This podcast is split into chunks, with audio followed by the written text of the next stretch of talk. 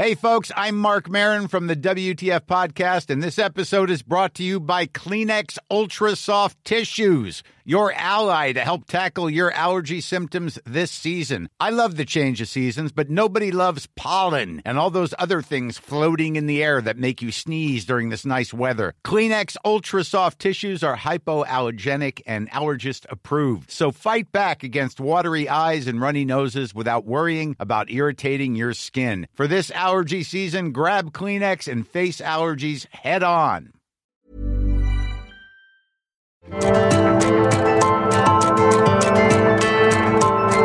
Heraldo Media Group presenta Me lo dijo Adela con Adela Micha. Ya estamos de vuelta y en este momento le doy la bienvenida a la cadena nacional del Heraldo Radio, hoy que es martes 27 de julio. Yo soy Maca Carriedo y los saludo con muchísimo gusto a nombre de Adela Micha. Hace unos días les cuento que Adela platicó con el profesor Manuel Ramírez Valdovinos y con el activista Brian Levarón. Escuche usted la historia de Manuel que estuvo en prisión 21 años acusado de un delito que no cometió. Vamos con la entrevista en este momento. Bueno, pues a mí me da mucho gusto recibir aquí eh, a Manuel Ramírez Valdovinos. Bienvenido, Manuel, muchas gracias. Y a Brian, Brian Levarón, hemos hablado en otras ocasiones y con varios integrantes de esta, de esta familia Levarón también. Manuel, tu historia es terrible.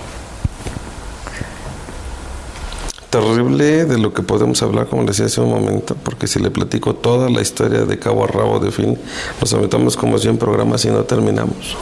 Sí, está Y si nos adentramos a la realidad Debería del caso. escribirlo. Lo, es- lo ha escrito, ha, ha documentado. En cualquier momento sale de aquí, todo está aquí. Y todo está acá. Cuénteme, ¿Por dónde empiezo? por el principio. 26 de mayo del año 2000, cerca de las 8 y media de la noche. Hombres armados, sin orden de aprehensión, ingresan a mi domicilio, la casa de ustedes, que en ese tiempo era mi hogar conyugal. Amagan a la que era mi esposa, con mi hijo en brazos, a los invitados que tenía yo ahí, porque mi hijo cumplía 30 días de nacido, mi primer hijo mayor. Me sacan a base de golpes.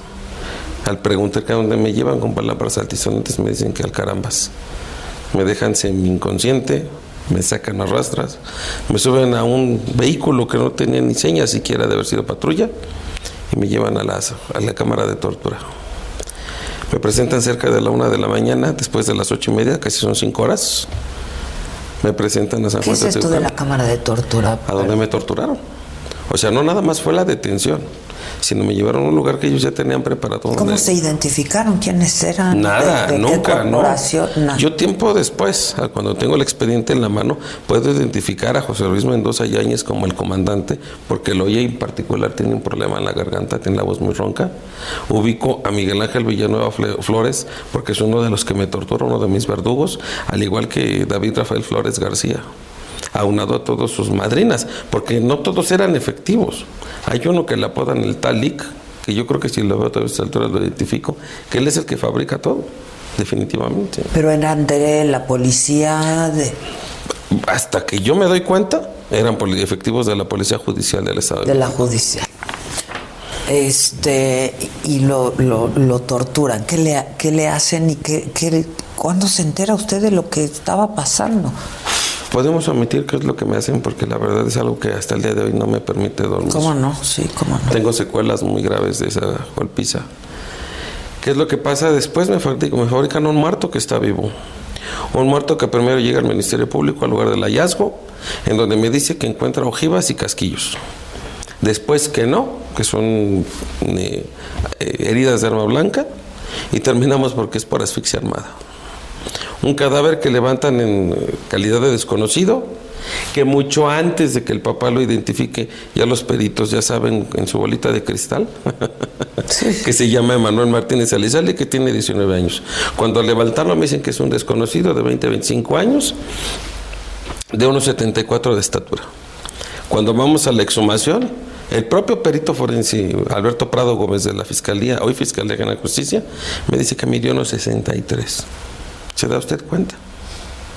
O sea, esto es una plagadez de porquerías. El expediente por sí solito les dice dónde armaron todo, cómo lo armaron. ¿Y cómo lo relacionan a usted con este supuesto crimen? El cohecho de Rafael Martínez Castillo. A la entonces Ministerio Público de San Juan Teotihuacán, Araceli Godínez Sánchez. ¿Y estuvo 21 años en prisión? 21 años, un mes, 22 días. Tan exacto llevo los tiempos. Por, por un crimen que ni siquiera hubo. El crimen nunca se comete. Nunca, hubo un. El crimen nunca se comete. O sea, le repito, el expediente por sí solo. A la persona que, le, que, que dicen que usted mató, ¿Está viva? Está vivo. Está vivo y está en Estados Unidos. Vamos a aclarar estas alturas porque igual por la forma que tiene de ser o tenía de ser, incluso ya hubo quien se encargó de él. ¿Por qué? ¿Quién? El individuo es muy dado al consumo del alcohol. En los pueblos circunvecinos él no era muy bien visto. ¿Usted lo conocía? Claro, mis padres eran compadres con mis padres. Yo lo conviví, yo, llegué a convivir, entre comillas, porque ese ambiente a mí de la tomadera no se me da, no me espanto, pero yo no soy una persona de embriagarme, ¿no? soy un bebedor social, pero no paso de ahí. Entonces este individuo era de ponerse hasta atrás y empezarse a pelear con los demás y se acabó la fiesta. Era vecino, digamos. Y en los pueblos circunvecinos no lo querían por eso. O sea, tenía determinados enemigos. ¿Y luego se fue a Estados Unidos o qué pasó? Pues es que a lo que nosotros tenemos entendido por rumores en el pueblo, sí.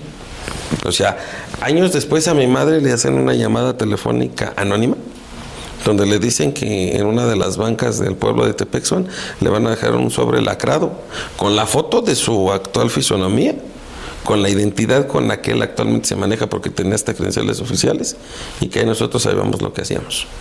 Mi madre se traslada, lo encuentra con quien había es mi esposa y al momento se van a San Juan estaba la misma Ministerio Público, casualmente, le retiran los papeles a mi mamá y le dicen que si ella procede, como en su momento lo estaba haciendo la señora Miranda de Igualas, iban a detener a mi mamá por secuestro porque pues era ya una situación que estaba previamente arreglada. Así es la justicia. Brian, ¿cómo se involucran ustedes? ¿Cómo se conocen?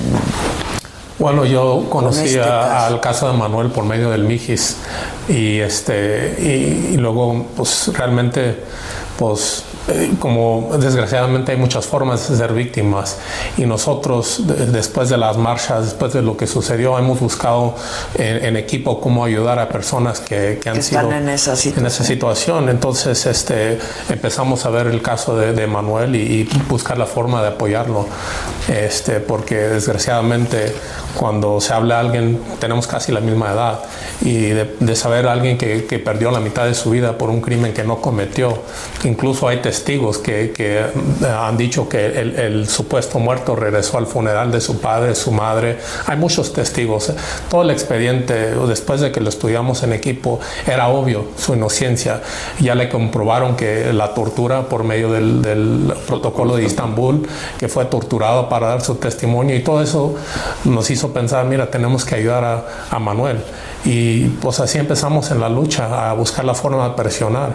Y creo que a pesar de todo lo que sucedió, todos los, le cerraron todas las puertas legales a Manuel. Entonces en eso es cuando decidimos hacer la huelga de hambre y después la marcha de 70 kilómetros del Zócalo de la Ciudad de México a, a Toluca para, para, crear esa presión social, para que la autoridad volteara eh, a ver el caso. el caso. Claro. ¿Y cuánto? No, no, no, perdón que interrumpe, meta mi cuchara es que si siquiera lo revisaran, se darían cuenta de todas las sartas de porquerías que hay dentro. O sea, ¿qué hacen conmigo en este momento? Es agarrarme y como quien agarra a, a las personas del servicio doméstico, que le culpan de un robo que no comete, como vemos en las películas siendo mexicano, y lo saco por la puerta de atrás, por la presión que ellos ejercen. O sea, aclaro ante usted, y como se lo dije ayer a los medios, yo no estoy liberado ni por indulto ni por amnistía, porque el gobierno del Estado de México ellos los engaña. Con ellos comete otro acto de simulación puerco. A ellos les dicen el día 31, vamos a sentarnos a hablar, a arreglar lo del indulto y seguimos adelante. ¿Y qué hacen? el, día 8, un día antes de que se sienten a platicar o a hacer el, equipo de trabajo, citan a mi esposa, lo citan a ellos y les dice Suadi Cuellar, el magistrado presidente del Estado de México, que este, me va a liberar. Fíjese el cinismo. Yo sé que él va a buscar la preparación del daño. Y si preso ha hecho lo que ha hecho, no dudo que el libre lo logre. Entonces, ¿y dónde está la ley? Mucho de su público tal vez puede saber de lo que voy a hablar. El artículo 307 del antiguo Código de Procedimientos Penales para el Estado de México en su fracción tercera nos dice que si después de la condena aparecen documentos que sirven para invalidar las pruebas con las que uno es condenado, se le debe de dar uno el reconocimiento de inocencia. ¿Y sabe usted a qué responde Sodi Cuellar a eso? Que lo quiere vivo para darme la libertad. ¿Y entonces dónde queda la ley? ¿Dónde está el Estado de Derecho? El que tanto ha hablado de los derechos humanos, el que tanto dice que los va a respetar. Y lo hacen por estar encubriendo al que fue el juez tercero penal, hoy magistrado Juan Arturo Velázquez Méndez, y lo están protegiendo. Un compañero de usted me decía, siquiera le pidieron una disculpa. ¿Cuál? Decirle, este, libéralo, para después, y se lo juro que es lo que van a hacer. Anoche lo platicábamos en, el equipo. Van a terminar por decir, ya le di la prelibertad, ¿ya qué más quieres? No lo puedo indultar y no lo voy a indultar. Entonces, ¿para qué hicieron la simulación de una ley del indulto? ¿Para qué hacen la simulación de una ley de amnistía que está, está pendiente en el Congreso Estatal? en donde yo sé que ahí sí va a haber justicia, en donde sí está el expediente, porque aun cuando se entrega el expediente en el indulto, no, no leen las pruebas. ¿Recuerda usted cómo identificaron las muertas de Juárez? Con la sobreposición fotográfica. Ese mismo perito que trae ese peritaje a México, valga la cacofonía, nos hace el primer peritaje a nosotros. Y me lo dice muy claro, aquí este es un guante a la medida, a la mano, palabras textuales en paz descanse del doctor eh, Valencia, yo no voy a poner en riesgo mi prestigio, si ese es, no porque me pague, yo le voy a fabricar algo a la distancia de 15 días me da los resultados y el muerto no coincide. La foto de la persona es una y el cráneo es parte de otra persona. Él hablaba de testimonios. En el expediente ahora el testimonio de uno de mis coacusados, de Gabriel Vera Espejel, que él habla y dice cómo, a qué horas y en dónde realmente privan de la vida ese cadáver y que no es Emanuel Martínez Elizalde, sino es Emanuel Martínez Elizalde quien priva de la vida ese cadáver. Mm. Y está sentado El supuesto muerto es el que mata, A, la víctima que a la que sí encontrar. Y Emanuel Martínez Elizalde debe la muerte de un muchacho en las fiestas del pueblo 20 días antes de este problema. Y creo que hay por ahí pendiente una cuestión de una violación de una muchacha en Texcoco. O sea, es una fichita el individuo. Y me lo echan a mí. Después, esto ya fue son de chisme, no sé hasta qué punto haya sido, pero hay cambios en el papá en la forma de vida, donde posiblemente sea cierto, de que lo hacen con el fin de cobrar un seguro de vida por un millón ochocientos mil pesos porque ya no lo aguantaba el papá, lo hace pasar por muerto, lo manda a Estados Unidos y venga a nuestro reino. ¿Alguien lo ha visto en Estados Unidos? ¿Alguien sabe si En Estados Unidos no, en el pueblo sí lo han llegado a ver de noche, el día del funeral del papá, sí lo vieron, porque curiosamente había un, cerco de seguridad con gente armada tampoco acreditada que incluso iban a, agredir a uno de mis abogados de litigio estratégico por derechos humanos e ideas, porque fueron al funeral precisamente por captar una imagen de ese individuo y los corrieron a punta de pistola. O sea que sí estaba él ahí, definitivamente, ¿no? Es que ustedes, pues, los dos de alguna manera han padecido la criminalidad, la injusticia, ¿no? Y al sistema de justicia mexicano. ¿Qué, se puede hacer? Mucho, mucho, mucho. Este equipo está evocado a trabajar. Este equipo y esta persona que a usted le habla no viene a agarrar una pistola y matar gente o, en o hacer una persecución de brujas tonta, no. Si recuerda usted las palabras de hace una semana del ministro presidente de la Suprema Corte, y qué bueno que lo dijo, que en todos los, que no nos hagamos de la vista gorda, que en todos los juzgados y en todos los tribunales hay corrupción. Qué bueno que ya lo dijo en la cabeza de lo que es el supremo poder del sistema de justicia. Ahora, vamos a llevarlo a trabajar, porque se puede hacer mucho. La ley como está se tiene que aplicar intrínseca sin que se esté interpretando. Y hay que quitar precisamente esos criterios de que sean las leyes a modo, porque se apelliden Casés, o porque se apelliden Salinas de Gortari, o Miranda de Wallace, o X o Z. O sea, aquí estamos hablando, decían ayer alguien, es que la justicia es para los que, los que tienen dinero. No es balconiana nadie, pero todos sabemos que ellos cuentan con un poder adquisitivo. ¿Se les ha hecho justicia? Dijo el presidente que sí, Brian. No, falta mucho, falta mucho. Falta mucho, en lo de él y en de nosotros falta mucho. No hay ninguno sentenciado en el caso de mi familia. O sea, no, no, no entiendo cómo puede hablar de justicia. Y, y, parece, parece que el sistema judicial en el país trabaja al revés. Porque a un inocente como mi, mi amigo Manuel pasa 21 años eh, preso por un crimen que no cometió y ahora están hablando de que están eh, negociando procedimientos abreviados con personas que fueron involucrados en, el caso de mi familia. El policía, el, jefe de policías del pueblo de la ciudad de Janos, que está ahí cerca de Bavispe, fue, fue el que participó en la logística y, recibió las llamadas, las órdenes del crimen organizado. Y con estos procedimientos puede salir en un año, dos años, a otra vez amenazar a la comunidad.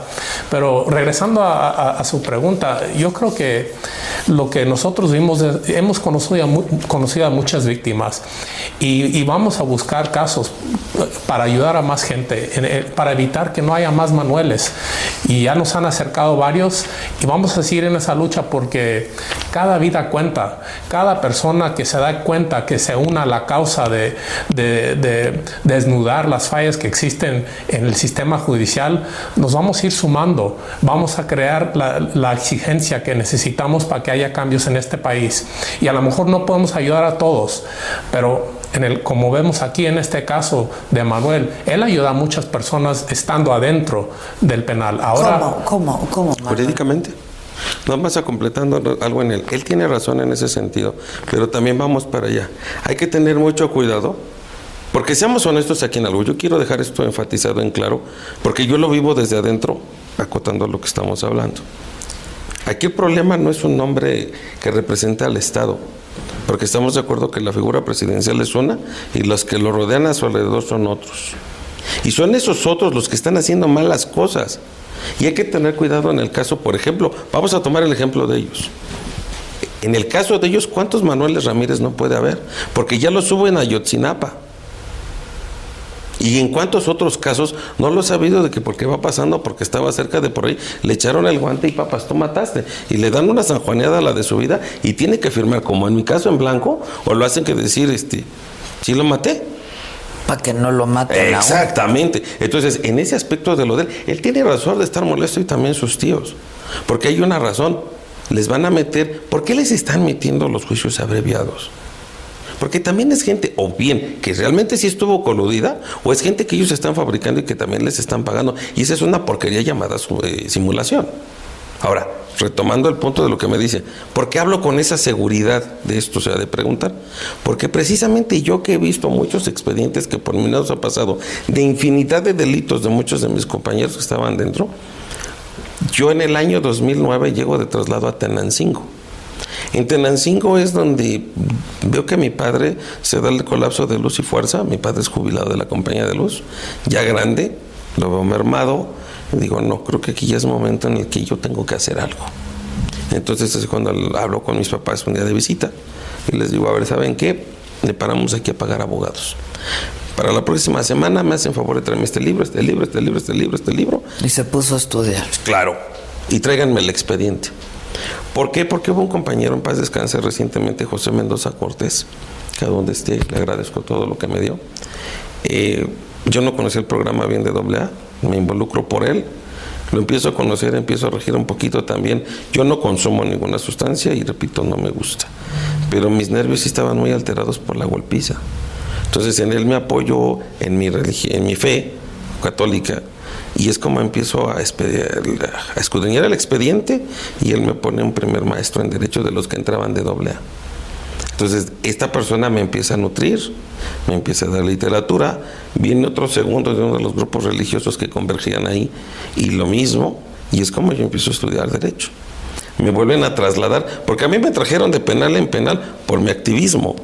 Sea, yo fui activista desde que yo ingresé, porque a mí me molesta la injusticia y lo que yo vivía en el momento de la tortura, yo no quería que se volviera a repetir. ¿En qué consistía su, activismo, Manuel? En defender a mis compañeros de actos arbitrarios de la, de la custodia penitenciaria, que por cierto fueron a amenazar a mi esposa al Zócalo, cuando hablaban de esta situación durante la huelga de hambre. La fueron a amenazar, decirle que no dieran nombres, que porque ellos eran muchos. Yo soy yo no solito, tengo a mis hermanos, y vamos a ver si de veras. Y no es matar, que quede claro, yo no amenazo.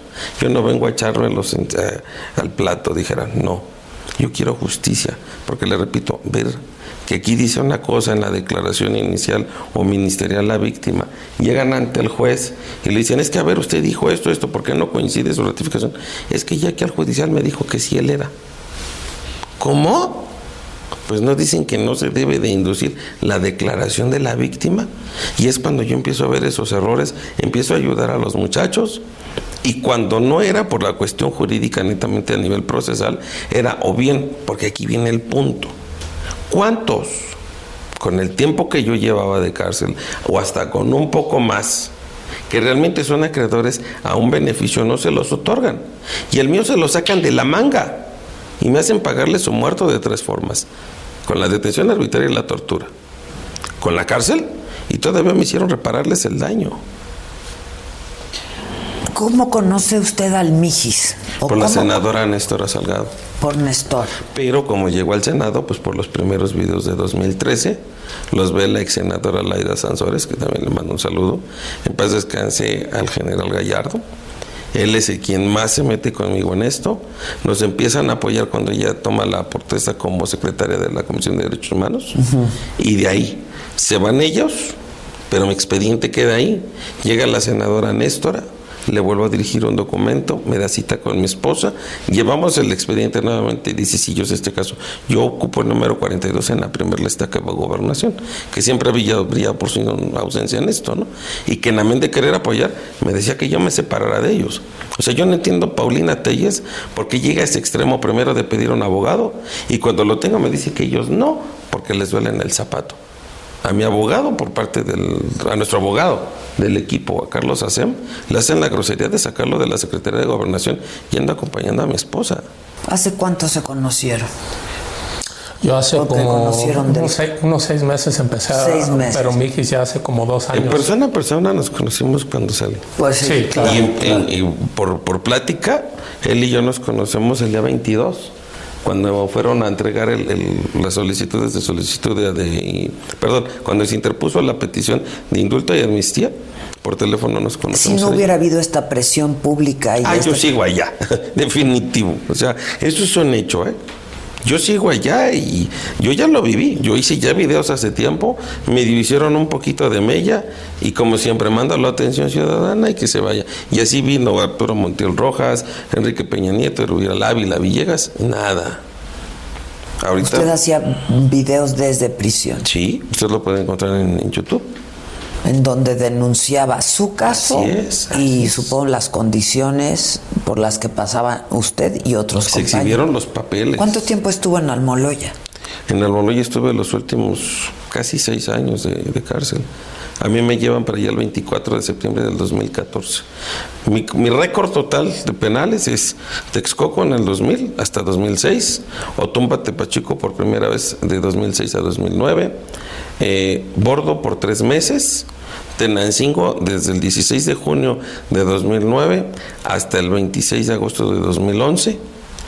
Regreso otra vez en, masivo a Tepachico hasta el Día del Padre en el año 2014. Me mandan a Huitzilcingo Chalco por otro masivo y ahí hay un conflicto con un custodio abusivo de nombre Álvaro y de ahí vuelvo a regresar otra vez hasta acá, hasta el Moloya. ¿Por qué le decían que lo trasladaban? No, si pues no fuera que me dijeran. Sabía yo muy claramente que porque empezaba yo a ayudar a los muchachos. El sistema penal, que esa es otra cuestión que estamos trabajando en una iniciativa de, de reforma penal y penitenciaria, y vamos a demostrar que lo que durante tantos años ha sucedido es una falacia. Hoy día no existe la reinserción social. Hoy existe algo que se llama revictimización moral y social ahí dentro. ¿Por qué? Porque si uno se acerca y le dice, es que, oye, mira, tengo este problema, trabajo social no me quiere apoyar con mi concubina teniendo los papeles. A ver, ven para acá. A ver, realmente el concubinato está bien establecido, eh, estás bien casado, no, pues que si no, ah, bueno, mira, muévete así, muévete asado, ve con tu familia que haga esto, me lo traes y yo te hago el escrito. Ya cuando veían la letra de quien lo hacía, Valdovinos y Valdovinos. Y pues era cuando Valdovinos le salían alas. Ahora, a usted le dan la preliberación reconociendo que es inocente. No, bueno, fuera.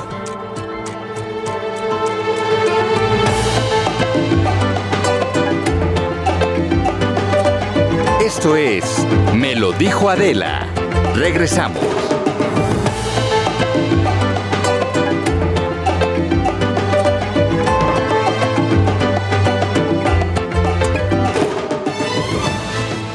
Heraldo Radio. Continuamos en Me lo dijo Adela.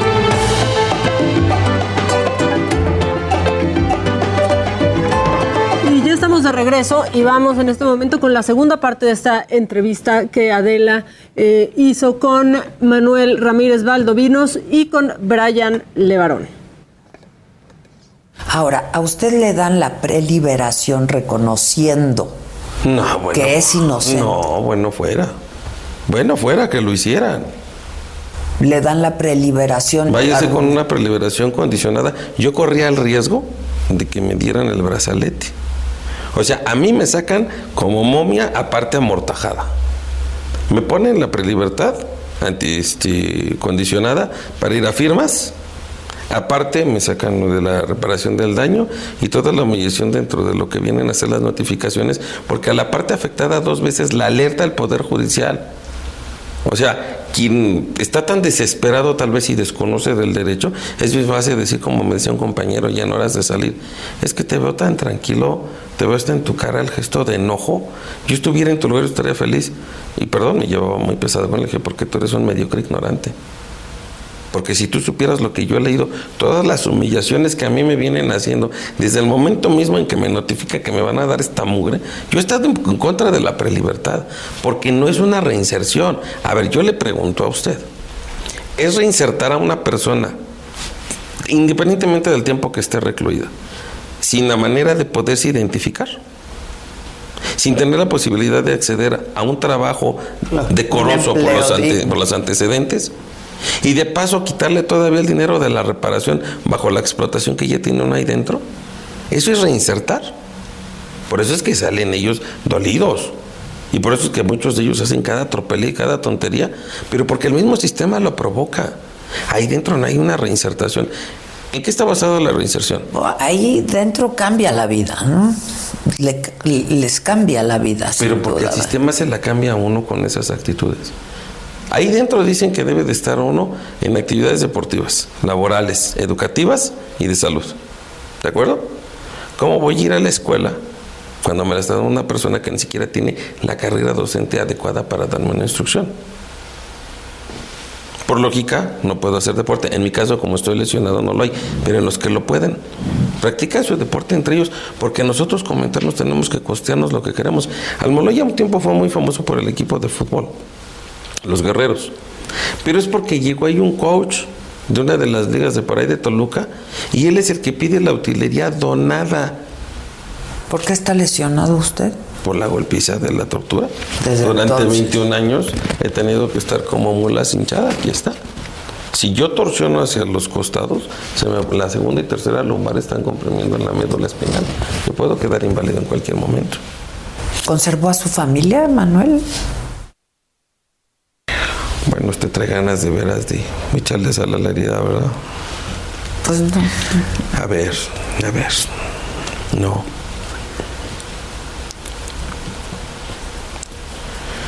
No, no la conserve.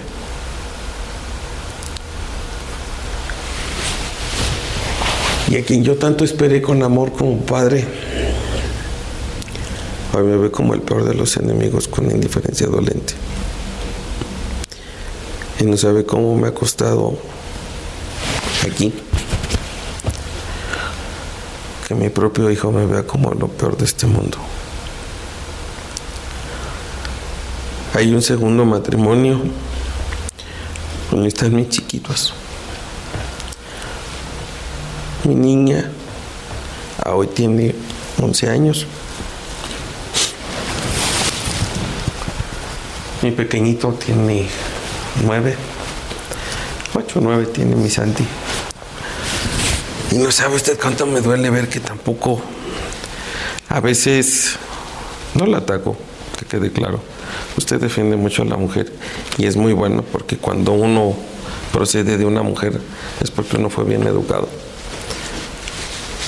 Pero a veces la mujer no entiende el daño que hace envenenando a los hijos contra el papá. El problema está usted de acuerdo que es en los adultos, no con los hijos. Ellos son inocentes, ellos no piden venir al mundo, ese es problema de nosotros. pues mis hijos están en Guadalajara. El sistema penitenciario al que pudiera tener ahorita ocho años me lo mata. Y es una situación que tampoco no se supera. Mi esposa fue víctima de un aborto inducido, provocado, no inducido, provocado. ¿Cómo? Por una custodia. Entraba ya la visita familiar y en ese día, trayendo el parte médico del Hospital General, le dice, traigo cuatro meses de embarazo, no puedo hacer las sentadillas. ¿Cómo no? La agarra de los hombros y ras. Y pregunto, ¿y ese infanticidio quién me lo va a pagar? ¿Y los ha visto a sus hijos o hace cuánto no los ve?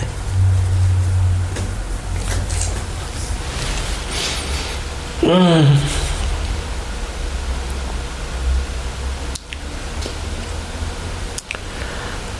Manuel nomás lo vi 30 días. Manuel he visto su proceso por fotos de cómo ha crecido. Y que hoy ya es un hombre de 21 años. Y que le agradezco a Dios que por lo menos está sano. Mi flaquita Mi chiquita tiene cerca de cuatro años que no la veo. Por ahí del WhatsApp le robé una foto a la mamá ahorita que acabó la escuela. Y a mi chaparrito, casi la no, con mi enano hablé hace tres años en su cumpleaños, pero igual ya la mamá me había envenenado a la niña. La niña también me dijo Pero la mamá estuvo acompañándolo entonces en durante momento, el proceso. En algún momento me acompañó, pero la cárcel le quita a uno todo. Son muy pocas las personas que resisten el ir a visitar a un preso. Primera, porque un preso sale caro. Lo que la familia hace de comer en la casa, la transportación, lo que los señores custodios por negocio de la Dirección General de Prevención y Readaptación Social no permite pasar, café, lo más elemental, azúcar, café, cosas que son de verdad de primera necesidad, que independientemente de uno que sea o, no delincuente, tiene un derecho a consumir. No la puede pasar la familia porque ese es un negocio que adentro vende. Un ejemplo, ¿cuánto cuesta una coca chica de 600? 15 pesos, 16, ¿no? 18 creo que cuesta aquí. Allá adentro cuesta 28. ¿Se da usted cuenta? Y es un negocio de corrupción enorme porque también cuando uno va pasando en la revisión, la familia ya sabe que tiene que poner entre las cosas porque la cámara ve o el de a 20 o el de a 100 o el de 50. Porque si no le regresan todo. Entonces ya el gasto se incrementó en la revisión, la misma, si no quiere la mujer ser tan denigrada o el varón, pues también tiene que ponerle los 10 o los 20 y va para adentro. ¿Se da usted cuenta?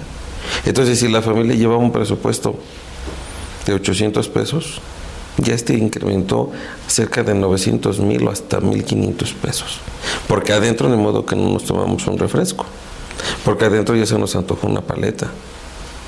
O sea, ¿Cómo sobrevive alguien que está injustamente inculpado? ¿Cómo, cómo, se sobrevive a, Tiene dos opciones.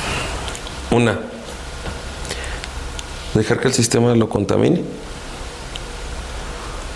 O dos, acordarse de los valores y de los principios que en casa se tiene. Porque uno dentro es el reflejo de lo que uno es afuera. Así de Pero es duro, es duro. Es ah, no, nadie me ha dicho la cárcel es la cárcel. Es que nadie me ha dicho que. Yo, al menos historia, yo no les he dicho que ha sido sencillo. Perdón, no quiero ser grosero, pero creo que en toda mi plática yo no le he dicho, ay, ¿qué crees que qué lindo y cómo le lloro al moloya? No, no, pero sobrevivir a eso es duro, no caer en ciertas cosas es duro también. Un punto muy importante, y cabrón que me hace esa pregunta. A veces la cárcel no es el encierro ni son los barrotes, es soportar a la gente. De verdad, o sea, a veces el, uno está encerrado en la celda. Yo no era mucho de salir de mi celda. Entre mis fobias, entre lo que me deja la tortura, prefiero aislarme. Yo empiezo a salir de la celda cuando me vuelven a autorizar los del conjunto por segunda vez y vuelvo a enseñarles y me voy y me desfogo en la tropina que es de las cumbias y me, tranquilizo. Pero es muy duro, es muy duro porque hay momentos en los que el vicio se excede y tiene uno que cuidarse hasta de su propia sombra. Hay otros momentos en los que la misma custodia hace que la, gente de la cárcel se ponga ríspida y pone aquello en una tensión horrible, que mejor termina uno por intervenir y jalarlos y decirles ya estuvo. Por eso era su miedo conmigo, porque mi expediente siempre estuvo separado de la población. Yo estoy catalogado como un preso de alta peligrosidad intelectual. Mi índice es medio alto, por eso. Porque cuando yo veía los problemas o cuando se estaban dando de metidas, vulgarmente se dice, yo llegaba. Y nomás me los quedaba viendo y era, tal respeto que yo me ganaba con ellos, que nomás me veían los dos, ya pasito, sus mugres, los fierros, los hechizos. Bueno, ¿qué pasa con ustedes? Que no tienen juicio, carajo. ¿Qué les pasa? Es que me debe, caray, y que no tienes formas de poderle cobrar. Forzosamente tienes que cobrarle con la vida, por el amor de Dios, que tonto eres. A veces tienes que utilizar otro tipo de vocabulario, ¿no? Ya me imagino las historias, ¿no? De lo que no vio, de lo que... Unas que me ayudaron mucho fue precisamente cuando a la cárcel, y desde aquí también le mando ese agradecimiento enorme, tanto al padre Fren Torres como al actual obispo de Texcoco, al señor Juan Manuel Mancilla, porque algo que tuvieron acertado fue la llegada del camino neocatecumenal allá. Nos hace ver no una religión como un rito fanático, como un hecho histórico, y eso fue lo que me hizo, por esa parte de la historia universal, de empezármelos a jalar y arrancárselos a las drogas. Pues ya fui malo, porque ya el negocio de los directores, de los custodios, de los que movían el vicio, yo ya lo estaba mermando. Sácalo a Valdovinos y córrelo. O sea, por hacer un bien, me gané muchos males yo. Y yo pienso que toda esa impotencia y todo ese enojo, todo ese coraje que yo vine trayendo durante todos estos años, yo lo encaucé hacia el derecho, hacia la defensa de los que eran maltratados. Y yo creo que eso fue lo que me mantuvo. Lo que sí le puedo decir que desde que estos ojos se iniciaban un día porque dormían por 5, por 10 minutos, porque tantito me quedo dormitando y empiezo a soñar de cómo me dan en la mía, y es de despertar y decir, ¿dónde estás? Tranquilo, tranquilo. Le comentaba a Brian aquí afuera. Me digo, yo creo, o, es la falta de la costumbre, pero por ejemplo, ahorita estoy sentado aquí, a mí me tocaron los temblores del 85, chamaco. Y aquí yo siento como si estuviera temblando. O sea, yo quedé muy mal por el vértigo del oído. Yo perdí el oído izquierdo de la golpiza. Entonces, tantito me medio muevo, o sea, me da pena con la gente en, las escalinatas del metro, porque luego siento que lo sagrado, pero es involuntario, que me vea en la calle no me vaya a golpear por eso. ¿Qué van a hacer, Brian? ¿Qué van a hacer? ¿Qué tienen previsto? Sí, yo creo que lo que venimos hablando. Él, puede ayudar a muchos adentro y falta, o sea, es una victoria tenerlo aquí afuera porque yo sé que va a poder ayudar en, el equipo mucho más. Ah, vamos a poder ayudar a... Y, no vamos, en su caso, no, e, ese es el primer paso. Vamos a seguir presionando, vamos a seguir buscando la forma de que él llegue a recibir eh, su... llega a la ley reconocer su inocencia. Pero también este, estamos hablando, haciendo otros proyectos, otros trabajos, otros iniciativas para tratar de, que no haya más personas que sufren de esta forma, donde le fabrican los delitos, donde sufren la tortura. Este, y, yo creo que, como le digo, no vamos a poder con todos los casos, pero ya estamos viendo otros casos y para mí cada persona, cada víctima cuenta muchísimo y nos vamos a ir uniendo, nos vamos a ir sumando y creo que esa es la forma de finalmente lograr el cambio que queremos ver. Y en ningún paso del proceso vamos a aceptar simulaciones. Ni en el caso de mi familia. Por ejemplo, nosotros ahorita estamos, ah, desgraciadamente, asesinaron a nuestro abogado que nos ayudaba a analizar todas las carpetas. La información, sí. que en paz descanse Abel Murieta, que llegó a ser un, buen amigo. Eh, también este, nos impactó mucho. Muy cercano a usted. Sí, muy, muy, muy cercano, eh, muy, muy buen hombre que llegó a, a tomar muy personal nuestro caso y, apasionado de, buscar la justicia. Y vamos a seguir en ese paso. Nosotros ahorita estamos, eh, tenemos reuniones con la el, eh, derechos humanos, para Comisión de Derechos Humanos, para ver si nos pueden reconocer como víctimas en los otros 15 expedientes que son de crimen organizado, porque no queremos esas negaciones, negociaciones a las oscuras, simulaciones, queremos nosotros estar seguros de cada paso de lo que está pasando. Pero yo creo que en, lo que viene pronto vamos a poder ayudar a más gente. Y eso nos motiva porque, como le digo, cuando nos tocó a nosotros, eh, a mi familia me, me abrió los ojos cuando escucho de casos como el de Manuel, pues yo creo que es mi, responsabilidad ayudar en lo que puedo. Y gracias a Dios logramos esta este primera victoria con Manuel y, yo sé que vamos a lograr muchos más. ¿Cómo está la familia? Pues Brian. La familia a pesar de las frustraciones, estamos muy unidos, estamos unidos, determinados, ah, no vamos a descansar hasta lograr la justicia. Y como, como dijo mi tío, hizo una promesa el día de, que enterramos a mi prima, a su hija, que, que no iba a dejar que su muerte fuera en vano yo creo que cada paso que damos, cada, cada persona que podemos ayudar, cada víctima que no tiene voz y que nosotros podemos hacer esa, esa voz, este, es, es, cumplir con esa promesa y vamos a seguir en eso. Cuando escuchan ustedes, cuando escucha tu primo, por ejemplo, que dice el presidente, ya se está haciendo justicia en este, en este caso, eh, pues eh, a veces yo creo que para, mí fue un insulto porque alguien, alguien le está informando mal al presidente. Yo creo no podemos aceptar de porque detuvieron algunos delincuentes que ya se hizo la justicia. Eso no es la justicia. Lo más importante para mí es la no repetición. Si van a decir que detuvieron algunos y en dos, tres años salen y buscan venganza con la comunidad, o sea, no podemos permitir eso, no podemos permitir simulaciones. Entonces sí, sí, sí duele, duele escuchar eso. Pero yo creo que si muchos ven el caso de nuestra familia, van a decir, pues de qué se quejan. Hay 20 detenidos. En mi caso no tenemos, tenemos 10 años sin un detenido. Y nos pasó cuando mataron a mi primo Benjamín, el hermano de Julián, no fue ninguna persona sentenciada por ese crimen. Y, bueno, con, eh, a Benjamín con, con, Luis Whitmar, su cuñado, que hizo llegar a ayudarle, ¿no? Entonces lo hemos vivido en carne propia, propia también, la injusticia, la falta de justicia que existe en este país y, y los entendemos por eso estamos en esta lucha. Y no podemos, no vamos a permitir que le den carpetazo, porque es lo que quieren. Quieren nada más decir, bueno, ya se hizo su justicia, ahí se queden tranquilos y ya lo que pasa, pasa. Y no, no es así.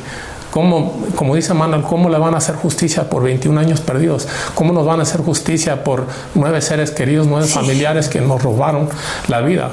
Es imposible. Lo único que podemos esperar es que pagan eh, con todo el peso de la ley por lo que hicieron y que no salgan a, repetirlo. Y eso es lo que, lo que es la lucha que tenemos. Le decía yo a Manuel que estos 21 años en prisión pues le cambian la vida a esos, ¿no? Eh, pero lo de ustedes también, ¿no? Este, nueve personas que murieron de una sola familia y por más unidos que estén ustedes, cambian a la familia. ¿no? No, hacen mucha falta, sin duda, hacen mucha falta, nunca va a ser lo mismo. Cada, para mi tío, cada, cada, cada celebración, cada Navidad, pues falta, hay una silla vacía, ¿no? Pero, pero yo creo que gracias al apoyo de la comunidad, gracias al equipo que tenemos, a personas como Manuel, al Mijis, personas que, que, nos, que también nos entienden, que quieren, quieren ayudarnos en esta lucha, pues eso nos da fuerza. Usted me decía que no hay ánimo de revancha ni de venganza. A ver, yo le pregunto. ¿Cree usted que cobrar la vida de quienes me pusieron ahí me va a devolver los 21 años? ¿Cree usted que un acto de ese tamaño me va a devolver el amor de al que le inculcaron y le decían que yo era una persona que mataba gente? ¿Qué ganó? Al contrario, hay que ponernos a trabajar. De lo perdido, lo recuperado. Estoy vivo, no estoy sano, pero tengo una familia que me espera. Tengo un padre de 90 años que, espero como niño chiquito este momento. Un niño. Como me hubiera agradado que ustedes hubieran visto su cara cuando me recibió. Exactamente unas horas de cumplir 90 años. Creo que le vengo a inyectar vida a mi niño y creo que esta teoría que le estoy diciendo es la adecuada, porque nunca me inculcó matar. Él simplemente me dijo, lo platicaba hace rato con Brian, cuando encuentres a alguien cercano que falleció, acércate, el, rosario se reza así, así, así. El día de mañana me muero, no está cerca, por lo menos ahí, quien ofrezca un Padre nuestro, una Ave María por mi eterno descanso. Entonces, esa palabra no existe. Aquí existe la palabra trabajo, la palabra exigencia y la palabra justicia. Esas son las tres bases que a nosotros nos van a mover y nos llevan a que tenemos que llegar, porque este es el primer paso, lo dijo, esta es la batalla principal, la de salir. Las demás son las secundarias que nos tienen que dar el triunfo principal. Tal vez les suene raro, pero porque esta fue la principal, porque yo corría riesgos ahí. Eso también fue una de las situaciones que les duele y que se los digo desde ahorita también afuera. Lo que me pase, responsable es Alfredo del Mazo, Sodi Cuellas, Sánchez Gómez de la Fiscalía y el propio presidente de la Comisión Estatal de Derechos Humanos y el personal de la Dirección General de Prevención y Adaptación Social y hasta de la Subsecretaría de Control Penitenciario. Porque las verdades que yo hablo son las que les duelen a ellos. Los que están haciendo mal las cosas son ellos que no se ponen a trabajar. ¿Cuál es uno de mis objetivos para apoyar el trabajo de ellos? Bueno, estamos ahorita trabajando lo de la amnistía. Parece ser que mi idea se conculca con el diputado Gerardo Ulloa del Parlamento del Estado de México en el aspecto de que tenemos que ponernos a trabajar. Porque es muy fácil desde afuera decir, es que ya viste a los diputados hijos de tal por cual que se van y se duermen y no hacen nada. Y uno como sociedad, ¿qué hace? Nosotros como sociedad tenemos la obligación de ir a decirles, a ver, ya están ahí, cuáles son las leyes que tienen, ahora vámonos a poner a trabajar, pónganos a trabajar como sociedad y vénganse con nosotros a ver qué están haciendo los servidores públicos. Vámonos a los juzgados, vámonos a los ministerios públicos, vámonos a las cárceles, vámonos precisamente a las policías. Vámonos a ver cómo están llevando las investigaciones. Realmente, ¿qué pasa con las comisiones de derechos humanos? ¿Por qué tienen que ser del gobierno? Se entiende que son defensoras sociales. Deben de estar descentralizadas. De... Sin embargo, yo espero que este llamado a la presidenta de la Comisión Nacional, a la señora Rosario Piedra Ibarra. ¿La van a ver? Pues yo quisiera que me diera la oportunidad de platicar con ella. Le vuelvo a repetir, yo no traigo la espada desenvainada. ¿Para qué? ¿Ya pidieron audiencia? nosotros sí la vimos en el caso de nuestra familia y tenemos sí tenemos mesa de trabajo con ellos. Eh, hemos tenido eh, reuniones muy productivas y esperamos también que nos ha ido con el caso de Manuel. Y yo quisiera comentar que nosotros como familia hemos recibido mucho apoyo. El equipo es muy, muy, muy grande porque hay personas que nada más pongan su granito de arena, nos dicen, oye, llámale a aquel porque te va a poder ayudar con esto o el otro con... Y, y, la verdad que nos sentimos con la, la, sociedad mexicana muy, muy apoyados, gracias a Dios. Y también, bueno, yo no le puedo dar, tenemos un equipo excelente de abogados, no le puedo dar los nombres porque no queremos que le repite lo que pasó con, con, Abel. con, Abel. pero, pero tenemos un excelente equipo, estamos muy agradecidos, muy afortunados y con ese equipo esperemos que ah, no solamente sea nada más eh, lograr la justicia para, para, nuestra familia, pero también ayudar a otras víctimas. De eso se trata y por eso estamos trabajando en conjunto. Y volvemos, más que atacar a, las autoridades, que las autoridades en la mente de quererme dividir como lo hicieron con ellos, vuelvo a la misma y esa frase no se la van a quitar de encima de mí. Vámonos, fíjese bien, vámonos a poner a trabajar, no que se pongan, vámonos. Ahora estoy afuera, hoy sí quiero ver de qué cuero salen más correas y a ver si de, de veras lo bonito que se dice en el discurso se lleva al campo de los hechos. Pues nosotros estaremos muy atentos. Manuel Ramírez Baldovino. Servidor de usted. Muchas gracias por habernos acompañado, por haber compartido eh, su historia. Y pues a ti, Brian, Brian Levarón, muchas gracias también. Y eh, como siempre estaremos en contacto. Muchas gracias. Muchas gracias. Mucho. Al contrario, muchas gracias. Nosotros continuamos.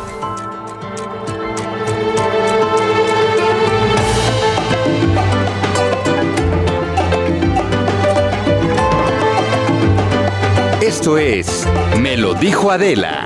Regresamos.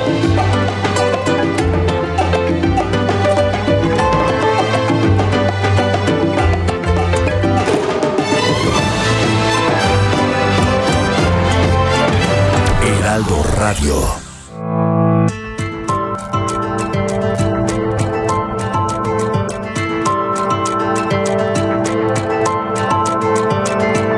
Continuamos en Me lo dijo Adela.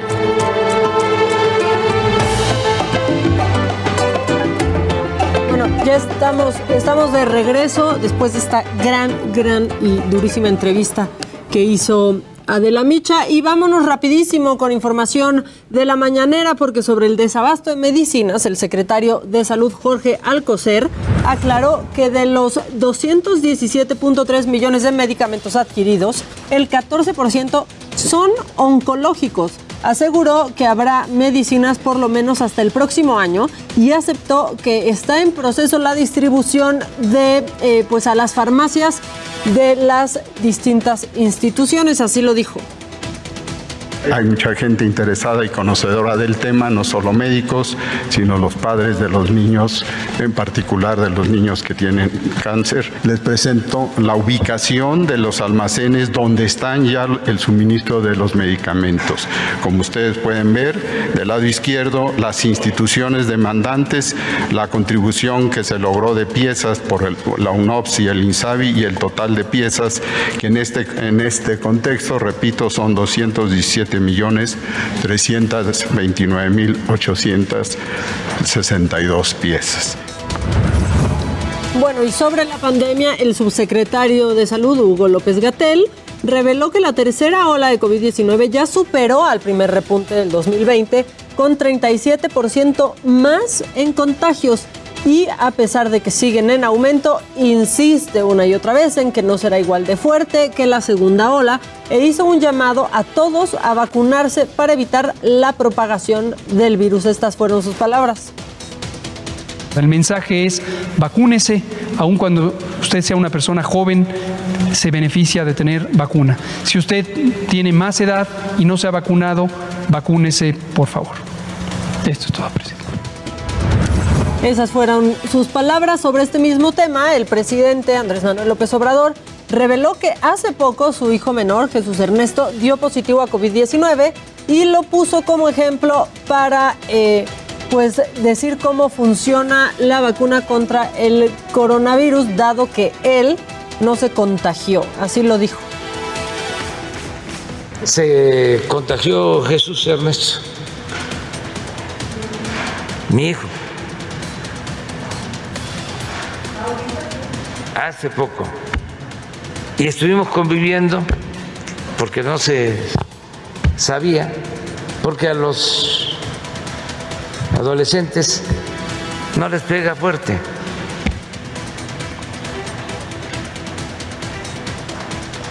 Y yo ya estoy vacunado y no tuve problema, ni la mamá. Y sobre la consulta popular, López Obrador aseguró que la gente participará y saldrá a votar este domingo primero de agosto. Esto a pesar de que el propio presidente de la Junta de Coordinación Política del Senado, eh, Ricardo Monreal, dijo que no alcanzará el porcentaje de votación para lograr que los actores políticos sean sometidos a proceso por sus acciones tomadas en años pasados. Va a haber participación y llamo a que participe este, la gente, que salgan a participar, a ejercer sus derechos. Bueno, y vamos con mi compañero Misael Zavala a Palacio Nacional con lo que no vimos de la mañanera. Adelante, Misael. Maca, te saludo, buenos días eh, desde Palacio Nacional. El presidente Andrés Manuel López Obrador recibió una carta de su homólogo eh, de Cuba, Miguel Díaz Canel, por medio de la cual explica la difícil situación que pasa la isla por el bloqueo comercial que mantiene Estados Unidos y la situación de la pandemia. Ante esto, el presidente López Obrador respondió con el envío de dos barcos a Cuba con alimentos, medicinas y oxígeno medicinal para atender a los cubanos contagiados con COVID-19. El mandatario mexicano detalló que recibió la carta del mandatario mandatario cubano y que alistan también el envío de combustible a Cuba para que generen electricidad para los hospitales y clínicas de ese país. López Obrador descartó la posibilidad de sanciones por parte de Estados Unidos ante eh, el envío de ayuda hacia Cuba y desde, desde este mismo día sale el primer barco hacia, eh, hacia Cuba desde Veracruz y mañana viaja otro también hacia esta isla. Maca también el presidente dirigió un duro mensaje hacia Estados Unidos ya que calificó el bloqueo comercial como algo inhumano, una medida extrema e incluso medieval. Eh, dijo que a raíz del bloqueo a los cubanos se les dificulta la compra de alimentos, víveres y medicamentos, por lo que afirmó que no se puede condenar a un pueblo al hambre y a la miseria. Eh, Maca, esta es la información desde Palacio Nacional.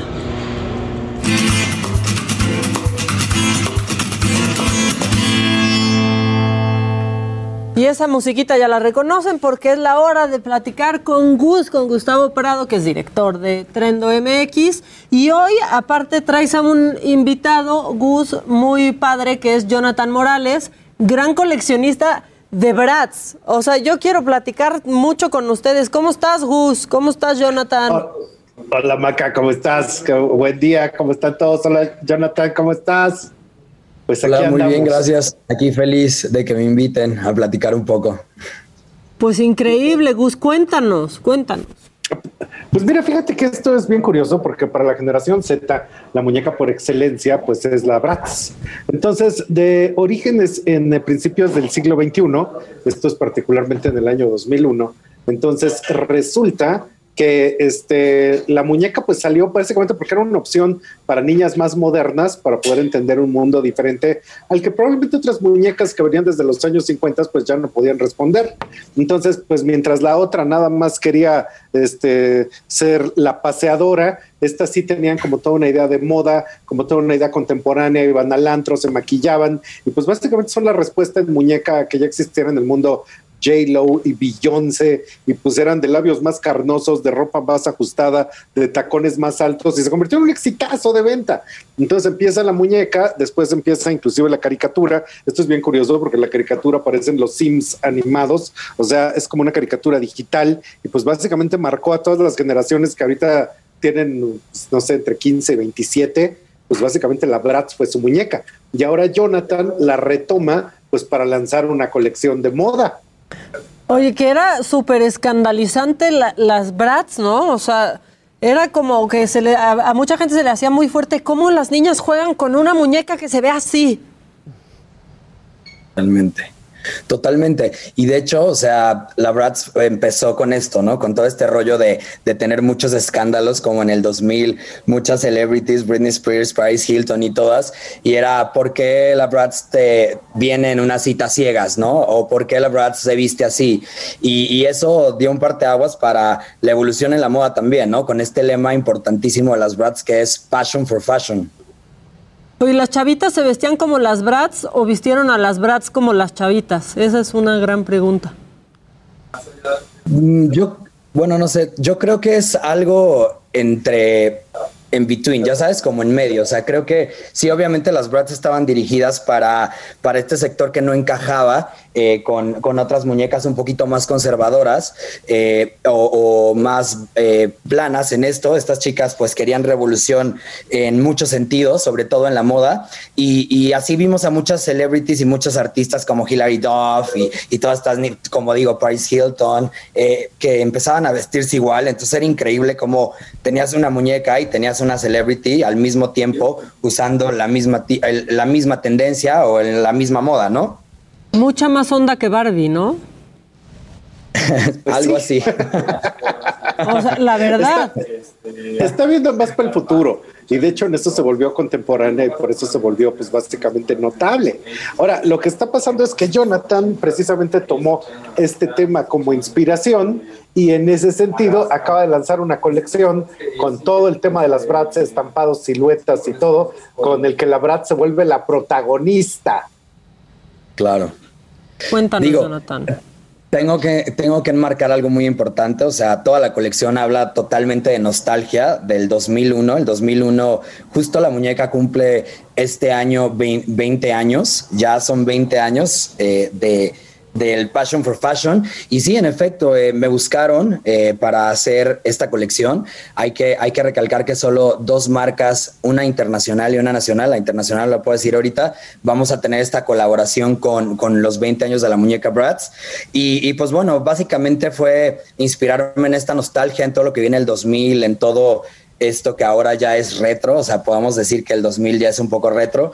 Y, y sí, agarré eh, la ideología de la muñeca y, que, enmarca perfectamente con lo que es No Name, que es mi marca, y empezamos a, deconstruir las ideas y a trabajar en esta colección que cuenta, eh, eh, son 30 siluetas, y bueno, la acabamos de presentar y, y estuvo muy, muy inspirada en el 2000, desde la música, desde, desde cada pieza que armamos, ¿no? Con este sello emblemático que tenemos con, con No Name, que es mi marca, que es super street couture y siempre ir un pasito adelante, ¿no? O sea, en vez de estar enfocándonos mucho en las tendencias, buscamos que el streetwear y, y, lo que eres sea pues el statement de, de la moda ahorita actualmente. Hoy está padrísimo, Jonathan. ¿Dónde podemos ver para la gente que nos está escuchando más de esto? ¿En, redes? ¿Dónde te encontramos? Claro, mira, pueden, pueden buscar eh, la marca en Instagram, que es como la red social que más me gusta y más uso, es arroba no name studio MX.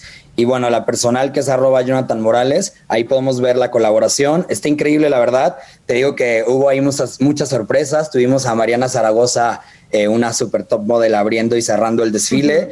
Y pues bueno, creo que muchos se van a sentir identificados con, con la nostalgia de la colección y, con, con, las brats, ¿no? Que es importante recalcarlas. ¿Qué tal de fuerte, Gus, que diga que ya es retro lo de, lo, de los 2000? Sí, pues, pues, te acuerdas que cuando hicimos pasarela ahí contigo y con Adela, pues estábamos hablándoles de la tendencia Dosca, que básicamente voltea a ver hacia el principio de los años 2000 y ahorita es una gran fuerza cultural eso que está pasando. Entonces, ahorita lo que hizo Jonathan es que en el tema de los estampados que traen a las brazos, los colores, los zapatotes, ¿no? Que es una de las características, la silueta así como hiperfemenina, ultra fashionista. Ahí se están viendo lo que está ahorita, pues todo en el trabajo de las chamarras, los sacos, los, los, este, estas como blusas de cadenas. Entonces ahí se está viendo muchos temas de la colección. Y precisamente con eso, esa nostalgia de descubrir lo que pasó hace 20 años, pues en los 70 se estaban descubriendo el Art Deco, ahorita estamos descubriendo los años 2000. Qué impresionante. ¿No? O sea, 20 años, más de 20 años ya, yo no puedo creerlo. Todavía me acuerdo cuando pensábamos que se iba a acabar el mundo en cuanto, en cuanto el reloj cambiara. Exacto, el, el Y2K. Exactamente. Eh, creo que ahorita lo seguimos pensando, que ahorita se va a volver a acabar. O tal vez se acabó y no lo sabemos. o, de otras causas. sí, sí, sí. este es un mundo nuevo que no es real. Claro. Es parte Ahora, déjame contarte, déjame contarte una cosa que hizo Jonathan totalmente innovador. Hizo pasarela, creo que es la primera pasarela física a la que estamos volviendo. Pero antes de que empezara la pasarela, le hicieron un análisis de COVID a todas y cada una de las personas que estaban ahí.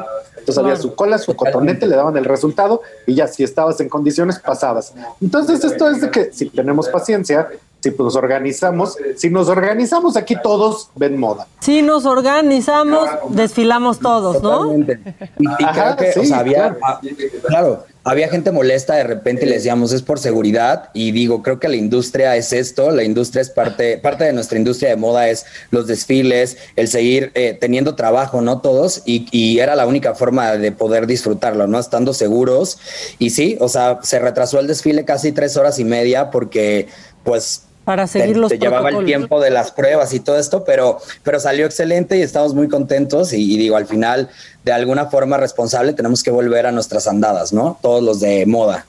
Pues sí, es la nueva realidad y, y hay que ver cómo se puede volver de manera segura, ¿no? Aunque sea más difícil, porque todo es más difícil en esta época, todo es más complicado y más tardado y es ir contracorriente.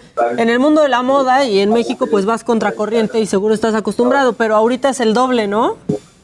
Claro, o sea, implica mucho más esfuerzo, mucho más seguridad y de repente también en, en, el, en lo que es el diseño, ¿no? En general, como que la gente con la pandemia creía que solo las, las pijamas o los kimonos o, las, o los kaftans o de repente la moda, eh, como ya no puedes ir al antro o a la fiesta o al festival, iba a ser eh, moda eh, muy, muy, muy eh, simple o minimalista o, apegada a tendencias como el budismo, cosas así, que sí hay una rama muy fuerte en la manta y eso, pero también hay gente que quiere tener el control de su vida otra vez y que necesita invertir en su imagen y que necesita buscar esos looks icónicos, guardarlos en el closet para cuando los pueda usar, ¿no? Entonces, creo que ese parteaguas evolutivo de la moda se analiza y, está funcionando y, la gente quiere tener así el control, ¿no? Teniendo cosas magníficas y, pensando que un día va a poder volver a, brillar en una pasarela o en un antro o en lo que sea. Sí, tantito sentir que todo puede ser un poco como antes. Totalmente. Muy bien. Que algún día volveremos a como estábamos. Algún día. Su showroom de Jonathan está ahí en la colonia Condesa. Ahorita han salido imágenes porque él ha vestido a Lady Gaga, a Gwen Stefani, ahí nomás. Ah, vi a Gwen Stefani ahí con un traje increíble rosa. El traje lo hizo Jonathan, sí, así lo hizo, con las hebillas y todo eso. Entonces, es uno de los diseñadores mexicanos más interesantes. Jonathan, yo quiero el del 7-Eleven, eh, te digo. Maravilloso. De hecho, ese, ese fue de mi colección 7. Eh, estoy muy clavado con mezclar esto de México y, una, y un país que amo, que bueno, todo Japón me encanta, entonces siempre hago este mix. Justo el que usó Gwen Stefani eh, lo hice inspirado en, la charrería y yo soy de Guadalajara, entonces eh, mezclé ahí muchas cosas y bueno, lo ha tenido... Gwen Stefani, Lady Gaga, estuvimos vistiendo a Rosalía, hemos vestido a Carol G, a J Balvin, a muchos, y me encanta saber que, que de repente eh, los artistas internacionales están buscando esta moda latinoamericana y voltean a ver a estos artistas independientes y dicen, me atrevo y lo consumo porque hay mucha calidad de la moda nacional y también hay mucha propuesta, solo es abrir un poquito más nuestro, nuestro panorama y nuestros ojos. Es increíble. A mí, la verdad es que yo sí te tengo que decir, Jonathan, yo soy tu fan. A mí me encanta todo lo que, lo que haces y sí creo que pones el nombre de México en la moda en otro nivel y eso se agradece muchísimo, ¿no, Gus? O sea. Claro que sí, claro que sí, es uno de nuestros grandes diseñadores y ahorita pues hay que estar apoyando hacia dónde va la moda mexicana y pues nada, pues hay que buscar esta colección de Bratz para que todo el mundo se la pueda poner. Pues sí, y gracias, gracias por hacernos sentir que algo puede estar un poquito normal, aunque implique un mayor esfuerzo, porque sí implica mucho más esfuerzo y mucha más lana también.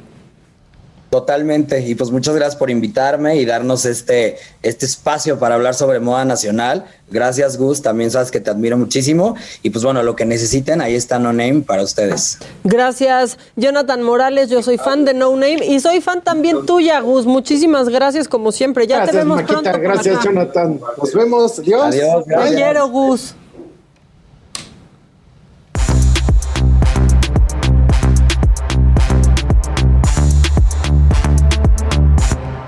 Bueno, esa música es del Monton Shot que aquí ha estado. O sea, la verdad es que yo sí les agradezco a mis compañeros porque no me dejan ni en los cortes comerciales.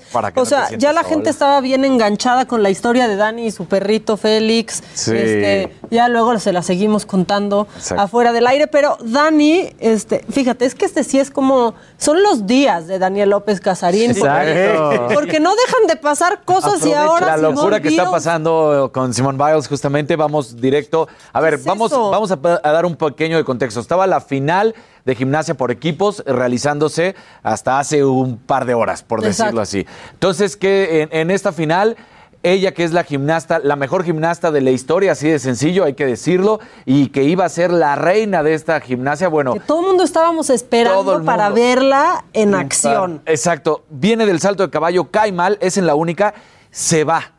Y entonces todo el mundo nos quedamos con esa impresión porque se va y regresa con el pie vendado. Entonces todo aparentaba... Se torció la pata. Se torció la pata, que era una lesión, y hasta ahí. Y dan a conocer que se retiraba.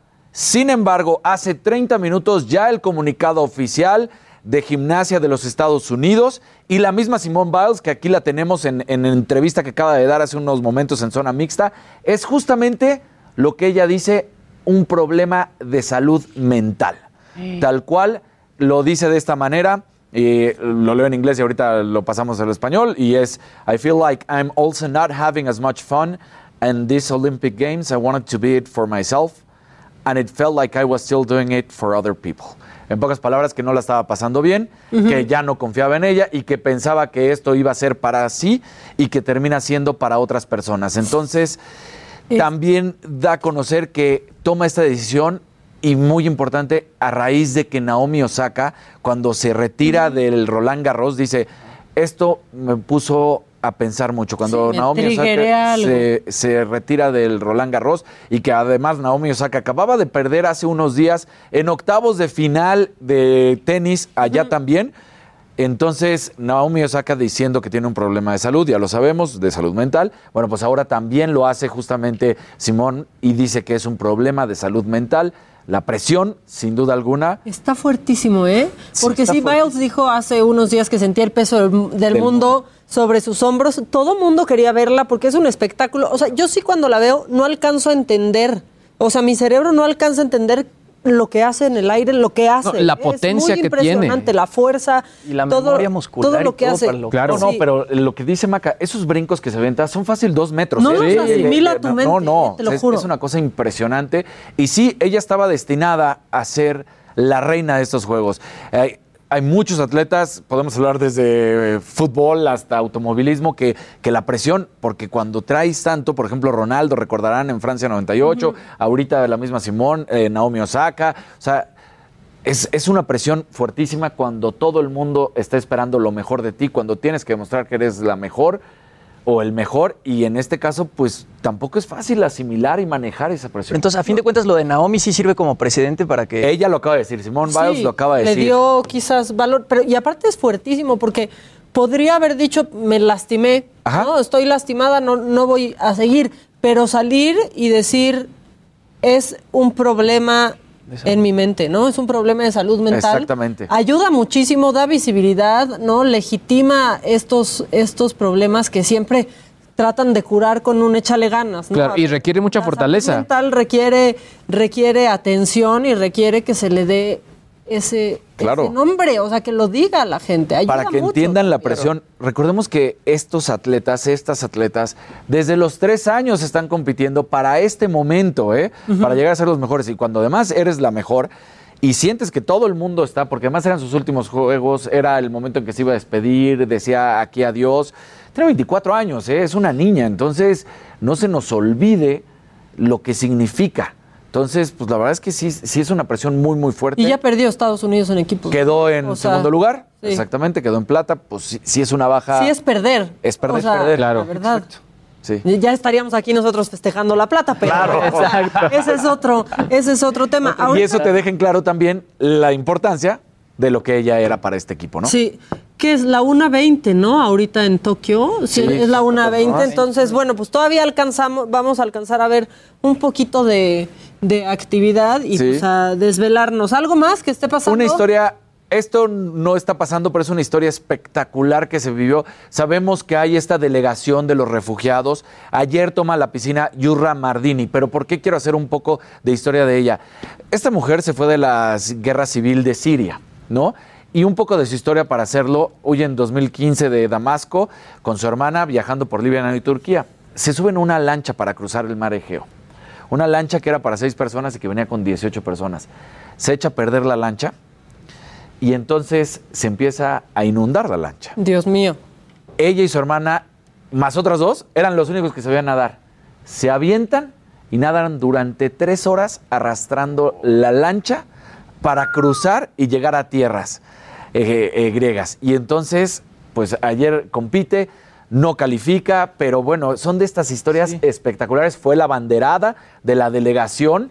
Entonces, bueno, una cosa impresionante que no podemos dejar de, de lado. 29 atletas compiten en esta delegación de refugiados. Ella, después de, de este trayecto de haber nadado tres horas y media, también tuvo que caminar hasta que llegó a Alemania. Hoy ahí radica en Alemania, pero bueno, es una historia de superación impresionante, ¿no? O sea, imagínate tener que nadar tres horas y media para salvarle la vida. locura. No, no. Y está preguntando la gente que por qué, que por qué Rusia no, no compite con su bandera. El dopaje Sí, es de Estado es el dopaje de Por Estado, Sochi, recordarán ¿verdad? exactamente por Sochi, el, de- el dopaje de Estado que se vivió, el castigo que le impuso el Comité Olímpico Internacional fue que no podían estar con su bandera y que no podían escuchar el himno ruso cuando ganen. De hecho, ya ha habido ganadoras y entonces ha habido el ballet Bolshoi, música del ballet Bolshoi. Sí, no ponen vez el, del himno. el en himno. vez del himno y tampoco pueden competir con los colores de Rusia, compiten con el Comité Olímpico de Rusia. Eso es lo que ven, ese loguito es el que ven. Sí, ayer lo vi en la gimnasia varonil, ahí estaban. Oigan, una cosa, tenemos para todas las personas que nos escuchan en radio, en Facebook, en YouTube y en la tele, tenemos 10 pases para agotados, la obra que le estaba ah, de las que de la que les hablé hace ratito con Chumel Torres, pero este sábado está con Alex Fernández a las 5:30 pm, así que a las primeras 10 personas que nos escriban al WhatsApp se van a llamar esos 10 pases. Bueno, cada quien se va a llevar un pase doble para agotados. Así ya está. Escriban. A ver, pues ¡Torito! ¡Torito! Dicen que tienes Vamos un corte y regresamos, porque sí, claro que va a hablar Luis G.I.G., claro que va a hablar Jimmy Sirvent, todavía hay macabrón, inclusive hay muchas cosas. Esto es Me lo dijo Adela y nosotros ya volvemos.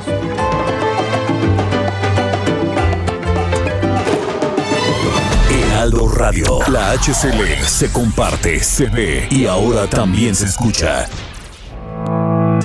Continuamos en Me lo dijo Adela.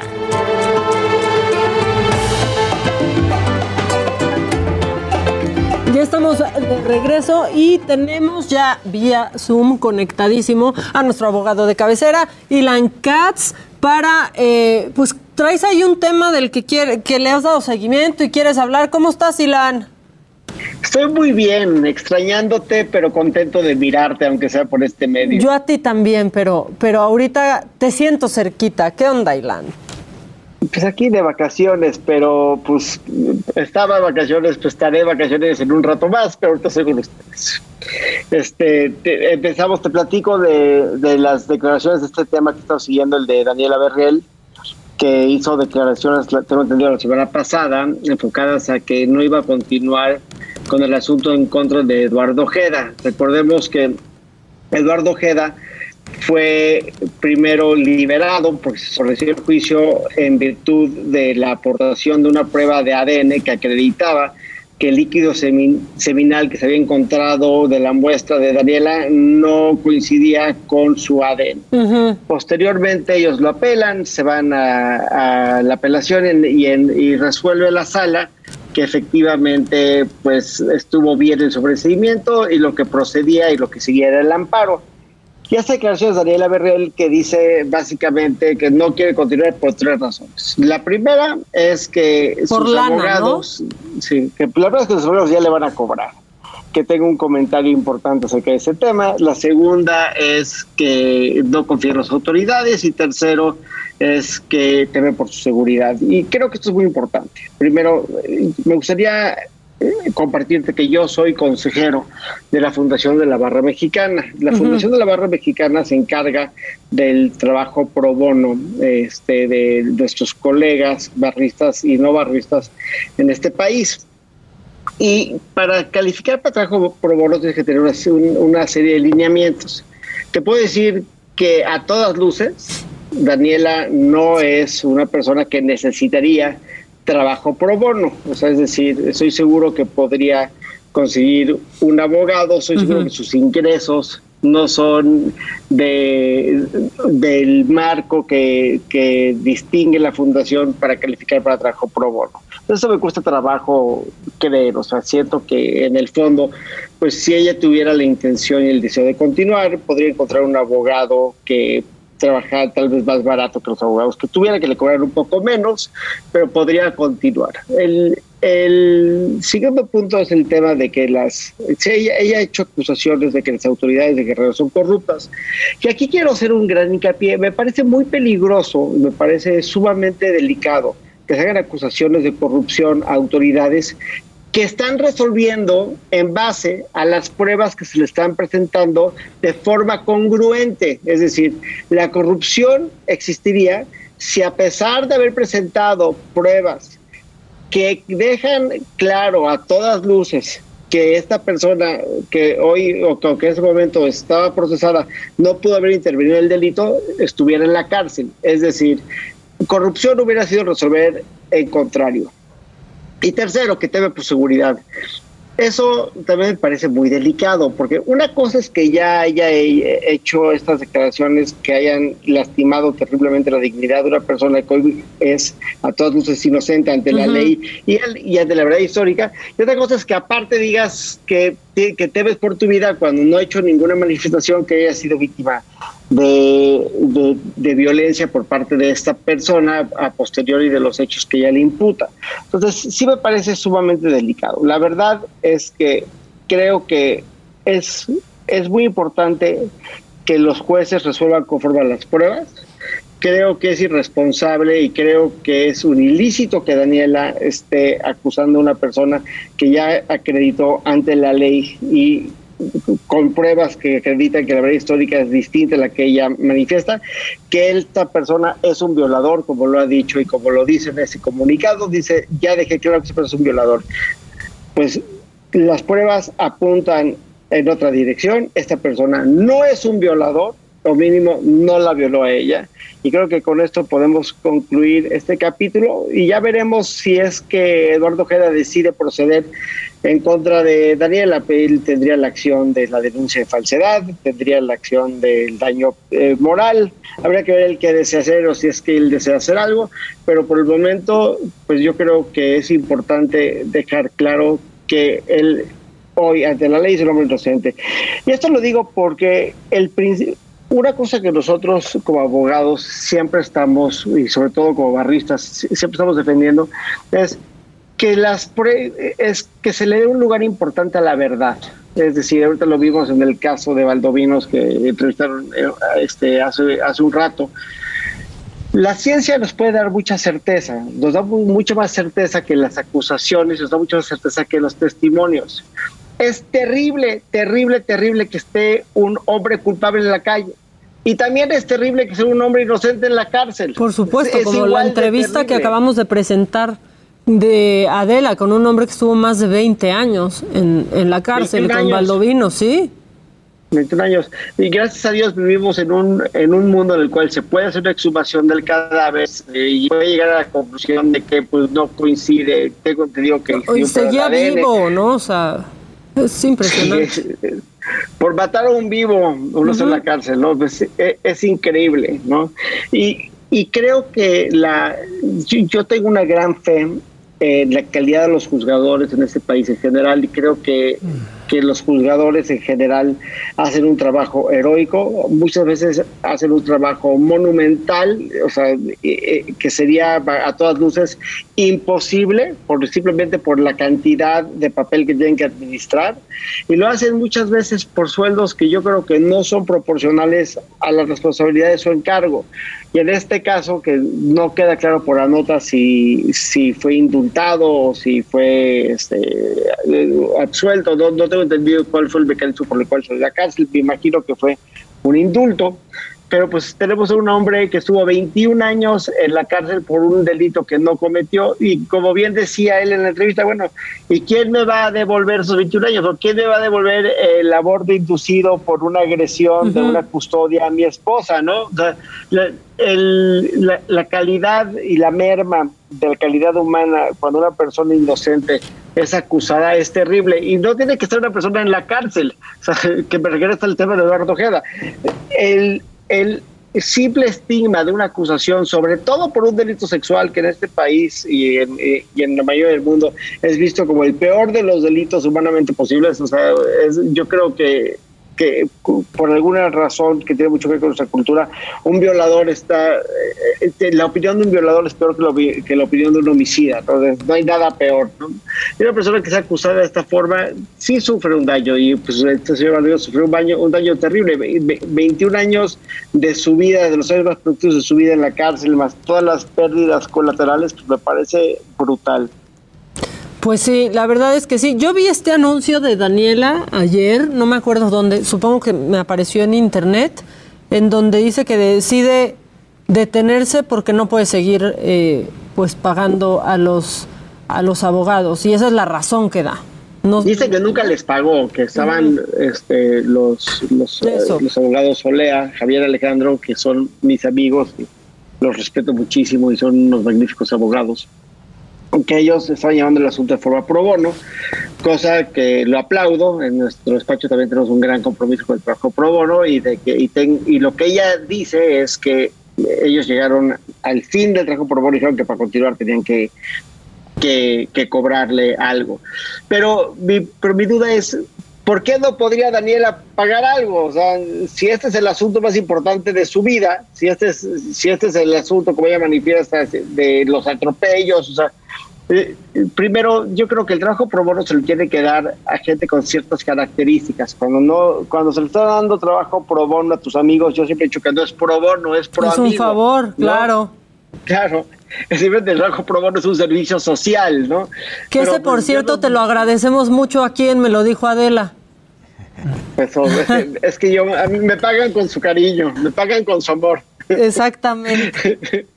Pero bueno, el, punto es de que me, parece increíble que, eso sea una excusa. O sea, creo que es una persona que tiene sus suficientes ingresos para pagar la defensa y si no puedes pagar los abogados estaban trabajando hasta ese momento, pues hay abogados que cobran menos y hay abogados que pueden ser mucho más flexibles y eh, con una causa justa yo creo que los, los abogados, pues por lo general mi experiencia con mi gremio así es que mi, mi gremio tiende a ser muy comprensivo y muy flexible con el tema de los honorarios, sobre todo en casos de violencia sexual, cuando tienes una víctima eh, este, que acusa una violación, pues uno podría hacer cosas. Pero pero pues me lleva un poco a lo absurdo de la de una vez más me parece absurdo lo que ella dice porque pues no es que ella termina con un asunto es que pues no, se sobreesoyó el asunto porque las pruebas apuntan en esa dirección y yo no creo que el que el amparo realmente lo iba a ganar y creo que ella prefiere esto es esto es mi mi hipótesis muy personal yo creo que ella prefiere rendirse a a, perder en una tercera instancia. Me recuerda, al, había un comediante, Richard Belzer, que contaba un chiste, que decía que el suicidio es tu forma de decirle a Dios, no me puedes correr, yo renuncio, ¿no? Pues sí. Entonces... Oye, ¿y la parte, la parte acusada en este caso podría tomar otras acciones? Por supuesto. primero, el denunciar falsamente a una persona es un delito.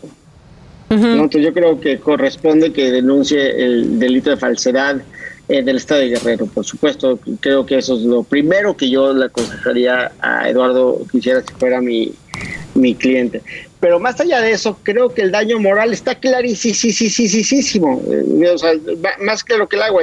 Acusas a una persona de haber cometido un delito que la mera acusación de este delito en particular es terrible para su imagen, destruyes su imagen, o sea, es decir, agarras la dignidad de esta persona y la arrastras por el, por, el lodo, ¿no? Por, por el caño. Y no solamente eso, sino aparte cuando pierdes, dices, pero me quedo tranquila que ya todo el mundo sabe que él es un violador. Pues no, no es un violador. Las pruebas dicen que no es un violador. Si fuera un violador, las pruebas no hubieran sido en ese sentido las pruebas de ADN no este, efectivamente hubieran coincidido y el señor estaría hoy todavía en la cárcel y con, y, con toda la razón, es decir, un violador debe de estar en la cárcel y debe de cumplir la pena que se le impone porque esos son delitos terribles. Por supuesto. Bueno, Ilan, pues este sigue disfrutando unas merecidas vacaciones. Supongo que no vas a estar aquí el domingo para la consulta. Qué mal, caray no iba a votar de todas formas en la consulta. Pues sí, no, era mi intención. No te culpo, no te culpo. Oye, pues muchas gracias. Nos vemos el próximo martes, ¿no? Para seguir tocando distintos temas legales. Puedo hablar de libros, puedo hablar de literatura, cambiar de tema, como hace, mucho no hablamos de cultura. Oye, felicidades por tu podcast. Hoy, muchas ya te estás gracias. alcanzando como comunicador. Muchas gracias. Ya es mi meta llegar, llegar a tus talones, Ilan Katz. Ya casi ahí la llevo. Muchas gracias. Ilan Katz tiene un podcast que se llama Entusiasta, el mío es Expansión Daily. Entonces, bueno, pues ahí escuchen a uno y a otro. Gracias, Ilan. Bye bye. Bye, un abrazo. Y bueno, ya, ya sé que aquí estaba el montón. De hecho, no se han ido, no se me quitan de encima, de hecho, estos. Pero eh, te quedaste tú con información. Mira, Luis G, es tu momento de brillar. Es mi momento. Eres una guerrera. Oiga, pues ya que estamos en todo el tema deportivo, eh, me gustó mucho esta nota porque eh, normalmente uno de los títulos de videojuegos más populares que existen es FIFA, es el videojuego de fútbol oficial, podemos decirlo así, que tiene más estadios, que tiene más jugadores y que digamos que le ha estado dando impulso también al fútbol femenil. Pero ahora el anuncio es que Alex Scott, que es una exfutbolista de la selección de Inglaterra, será una de las narradoras que estará dentro de este videojuego. Es una gran noticia porque al final pues creo que va marcando justo este tipo de líneas que los fanáticos, que los niños que se vayan integrando al fanatismo que pues varios tenemos de este título, pues bueno, van a poder escuchar. Obviamente Alex Scott no es cualquier eh, futbolista, incluso estuvo también ya eh, siendo parte del equipo de la BBC cubriendo la Copa del Mundo, así que pues bueno, podremos tener ahora eh, sus comentarios dentro del videojuego y la verdad es que no sería Padre digamos que la versión en extraño. español también trajera. Es que justo eso, ¿no? Digamos a Marion Reimers. O, o a, o- o a esta, o a Geo González también. O a la Geo Podría González. ser, ¿no? O sea, no sería raro Pero porque- no están listos para eso, ¿eh? Sí, Sí. no, no están listos No. para que Mario Aquí narre no. un partido, no lo superan, no, No. pueden. No, la gente, creo que todavía sería como bastante polémico. De hecho, a, a la fecha, creo que hay mucha gente que no le gustan los narradores que están en este momento en español, porque, digamos, hay gente que sí extraña al perro incluso. Ah, no, claro, pero lo que se refiere, Maca, que sí estoy totalmente de acuerdo. A ver, una cosa es el estilo. Y puede ser perfecto que no te guste Marion, por decirlo. Más allá del género. Pero no estás hablando del estilo. A Marion siempre se le critica por ser mujer. Así de sencillo, por ser mujer y por ser exitosa y por hacer las cosas muy bien donde lo hace. en- Sí, está. porque, a ver, la, la verdad es que no está mal que no te guste el trabajo de alguien, Claro. más allá de si es hombre o mujer, y Ajá. puedes decir, pues no, no me gusta como narra, pero que tu argumento sea, esta vieja narrando, no la soporto, pues si tienes complejo, No, y, y tienes es que, que, ir a, tratar. Al final, tal, lugar. tal cual, o sea, más allá, o sea, obviamente, y, y lo que mencionan, sí, o sea, es un tema de que tiene que ver con sexismo y que obviamente, pues al final a, a la gente, pues no, no, no le late cuando escucha ese tipo de decisiones. Pero creo que incluso para la Liga Femenil Nacional sería muy importante Sí, que hubiera este duda. tipo de cosas para marcar este tipo de, de referentes. Y bueno, Sobre sigue- todo que pase y que pase tanto que no sea una noticia, ¿no? Que ya, que ya no estemos ahorita maravillados por eso. de, Claro. Claro. "No, gracias por darle espacio a una voz femenina. Estamos dando las gracias por eso, es inaudito. Aquí hemos hablado de varias notas que ya no tendrían que ser nota, tendrían que ser normalidad. Y esto también ya tendría que dejar de ser nota y lo tenemos que ver como muy normal. Y bueno, siguiendo con la parte de deporte, ahora que está obviamente la, la justa eh, en Japón, la justa olímpica, eh, hay varias estafas, varias estafas que suceden, incluso algunas que pues dan risa. Ah, sí, es cierto. Eso La primera, si encuentras una retransmisión en directo y te ponen ahí el link, lo más probable es que sea una estafa. Fíjate en ese link porque seguramente te van a estafar, te van a querer robar los datos. Sí, hay unos que son bien fáciles que yo, o sea, tengo amigos que caen y digo, ya, ¿en serio? ¿Por qué es mi amigo esta persona? Claro. Si cayó en algo así. No, y sobre todo porque al final están muy acostumbrados a roja directa y ese Sí, tipo de claro, sitios claro. de fuentes alternativas no legales que obviamente están usando. Ahora, chequen esto, entradas falsas. O sea, no señores, la gente no hay entrar. entradas, No hay entradas. no hay entradas. Hay gente que se va con la finta y piensa que puede comprar boletos para ir a los Olímpicos. No, no hay entradas. Eh, tercera, mío. sitios web relacionados. Esta puede ser más complicada porque puede ser, no sé, quizá el sitio olímpico especializado para todo lo que tiene que ver con eh, voleibol o con fútbol, soccer, etcétera, etcétera, etcétera. No, eso no existe. Normalmente está el sitio, está la aplicación oficial y listo. Regalos. Hay también que piensa que hay regalos oficiales, tampoco. Y finalmente, se, hubo un rumor muy fuerte de una moneda virtual especial para la justa en Tokio. Y eso tampoco es real. Así que si encuentran No cualquiera de estas cinco argumentos, cinco eh, pues eh, anuncios, son estafas, mucho, ojo. Mucho ojo, amiguitos. Bueno, para darle fortaleza a tu comentario, ni siquiera las mascotas están en los lo que normalmente hemos visto todas las ocasiones que vemos estas justas. No están ni las mascotas porque no se permite ahorita nada. Estás justo ya. Es de risa cómo tenemos Sí. que hablar de ¿Cómo los tenemos que juegos, hablar ¿eh? de lo En serio. Oye, Es Jimmy, injusto. Yo, injusto. yo siento que te han quitado mucho el micrófono sí, pero- hoy nuestros compañeros. Para respetar el área deportiva de Casarín, sigamos hablando de deportes. Justamente yo escuché esta nota en tu podcast de la mañana y es que la Federación Europea de Handball multó al equipo noruego de handball por usar shorts.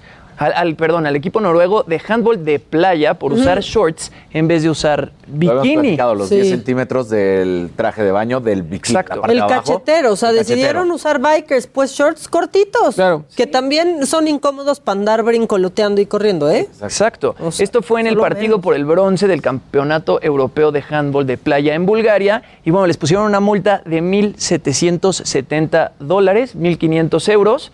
Y resulta que cada jugadora pagaría alrededor de 177 euros. De repente sale Pink, esta artista con varios Grammys estadounidense, y se ofrece a pagar la multa del equipo noruego. Ella pone en Twitter, estoy muy orgullosa del equipo noruego de handball de playa por protestar por las extremadamente sexistas reglas acerca de su uniforme. La Federación Europea de Handball debería ser multada por sexismo. Bien por ustedes, chicas. Voy a estar muy contenta de pagar la multa por ustedes. Pero la verdad es que hazle recordatorio que la Federación Noruega apoyó, ¿eh? Y dijo, nosotros pagamos la multa. Y si vienen más, más. ¿Qué tal, qué tal Casarín les revisa sus notas? O sea, sí, sí, dale, Dijo, para reforzar. Exacto. Y aquí, exacto. pero nada más. Digo, no, no, no nos metemos con los horarios. ¿eh? No nos metemos con los horarios. Las Exacto. clases que la Septien anda queriendo dar acá. el- Exacto, Ustedes exacto. también corríjanle entonces. Sí, por eso Vas a ver. metemos en Ahora- los horarios. ahora- metemos los horarios. Ahora que hable inglés, vuélvelo a corregir tú. Oigan, no, pero después salen las chicas, el equipo de handball noruego, y publican en Instagram que ya la, Euro- la, Federación Europea de Handball, ellos mismos pagaron la multa. Lo que pasa es que fue como una parte de la Federación Europea la que las multó y luego pues se arma todo este relajo, sale Pink a, a declarar y entonces la misma Federación Europea, pues no que les retire la multa, pero la terminaron pagando ellos mismos. Y bueno, en otras cosas, ayer Maquita, eh, también mencionaste este caso de Lilibet, de la hija de Meghan Markle y de Harry, que no, está, no estaba en la línea de sucesión al trono británico. Y pues parece ser que la reina Isabel II, escucha, me lo dijo Adela, porque... Nos escucha. Chabela nos manda Nos- nos- siempre. Chave. sus. Claro. Chabelita nos manda sus tweets siempre. Nos escucha porque ya añadieron a Lilibet. Así se convierte ella en la octava en línea de sucesión por el trono, por debajo de su hermano Archie. Y bueno, eso Muy bien. Bueno, tampoco les va a tocar nada, pero Sí, no, tampoco les va o a sea, tocar. como a la Briseida ayer en el taekwondo que no le tocó Que el no repechaje porque nada, ¿no? perdió la francesa. Exacto. Ahorita está la reina Isabel, luego va Carlos, luego de Carlos va William, o sea, va. Sí, no, o sea, eso no va a suceder. va a suceder. Bueno, ya se nos va a acabar el tiempo, pero rápido, ¿por qué no? Bueno, yo solamente, esta, son, esta es una noticia rápida que no quiero que se quede, y es que, aparte si Javier Lozano nos está escuchando, se va a retorcer, porque hubo un estudio que afirma que el reggaetón activa más el cerebro que la No, música clásica. ¿Y quién iba a pensar eso? Sinceramente, o sea, y aquí Gisela está diciendo, claro, perreo intenso. bueno, para la investigación se seleccionaron a 28 personas sin formación musical previa, claramente, este, y con gustos musicales variados, en promedio 26 años. Le quitaron la letra. ¿No? Para que pues no distrajera la letra, pues porque sí distrae lo que dice especialmente, ¿no? Claro. Y solamente midieron las reacciones que tenían con el ritmo y pues sí resultó que es pues es más estimulante, sí puede ser, pero pero no manches. Sí, no, no, por o sea, favor, no. La verdad, la verdad. O sea, sí, lo que dicen es que eliminaron la letra porque pre- pretendían estudiar la forma más pura posible del procesamiento de la música y el lenguaje podría distraer y poner tu cerebro a pensar otras cosas. Pues sí, cómo no. Si pones bichota, ¿cómo no vas a pensar otras cosas? Sinceramente. Bueno, y otros países que se unen a no dejar pasar a nadie que no esté vacunado, a- que al cine, que a ninguna atracción. Arabia Saudita cierra absolutamente todos sus espacios públicos y el transporte público para todos aquellos que no estén vacunados contra COVID-19. Se les está cerrando el cerco. En Francia hubo protestas después de que el presidente Macron lo dice, pero se vacunaron, se fueron a vacunar y se registraron millones para, para vacunarse. En Arabia Saudita están pasando por las mismas y allá están poniendo pues Moderna, Pfizer y AstraZeneca. No más, no más. Y otra cosa, que tu bigote es tendencia, Jimmy, a nivel nacional. Fue- El bigote Fue la Jimmy es sensación. tendencia, Mira, este, por emular eh, pues a Don Ramón. Emular a Don Ramón, Mañana pero guapo. otro. Freddie Mercury también. Jimmy Mercury. Este, no, te ves más guapo, tú te ves muy guapo. Tom Selleck. Claro. No, ya que se hace lo sexy que es Tom Selleck, sí estarías en No otro se me ve nivel, mal, no se me ve mal. Ese sí, ese- Por- ah, ahí sí le atinaron. Oye, y sí te ha aguantado el botox, ¿eh? Ahorita estoy, que te estoy viendo en la pantalla. Yo, yo ya ¿sabes se qué? Yo lo veo un poquito pero como que ya se me empiezan a hacer Está líneas de expresión, pero se ve un poquito más Pero natural. llevas un mes. Sí, sí, pues sí, es que el caso era grave. mi- Exacto, era grave. Oye, ya, nos queda. Ah, el Groucho, el Groucho Marx. Ya, Oye, no. nos queda un minutito, este, pero como sigue siendo este homenaje a Daniel López Casarín, no, que la agenda, rápidamente. ¿La agenda la volvemos a repetir? Tienes 40 segundos nada más. Que nos la posibilidad ponga, de es que es una locura. Posibilidad de medalla sí se tiene, no, nada más es que la tengo que volver a sacar toda. Pero tenemos No, ¿qué natación. pasó? Los clavados con Yael Castillo y Juan. Celaya a la una de la mañana, sincronizado trampolín tres metros. Ya está. Bueno, con esto este, y con este albur digno de Masca Brothers, llegamos al final de esta emisión de Me lo dijo Adela. Pero mañana, en punto de las 9 de la mañana por la televisión y en punto de las 10 de la mañana por la radio, los esperamos. Yo soy Maca Carriedo y les deseo que tengan un gran día. Heraldo Radio.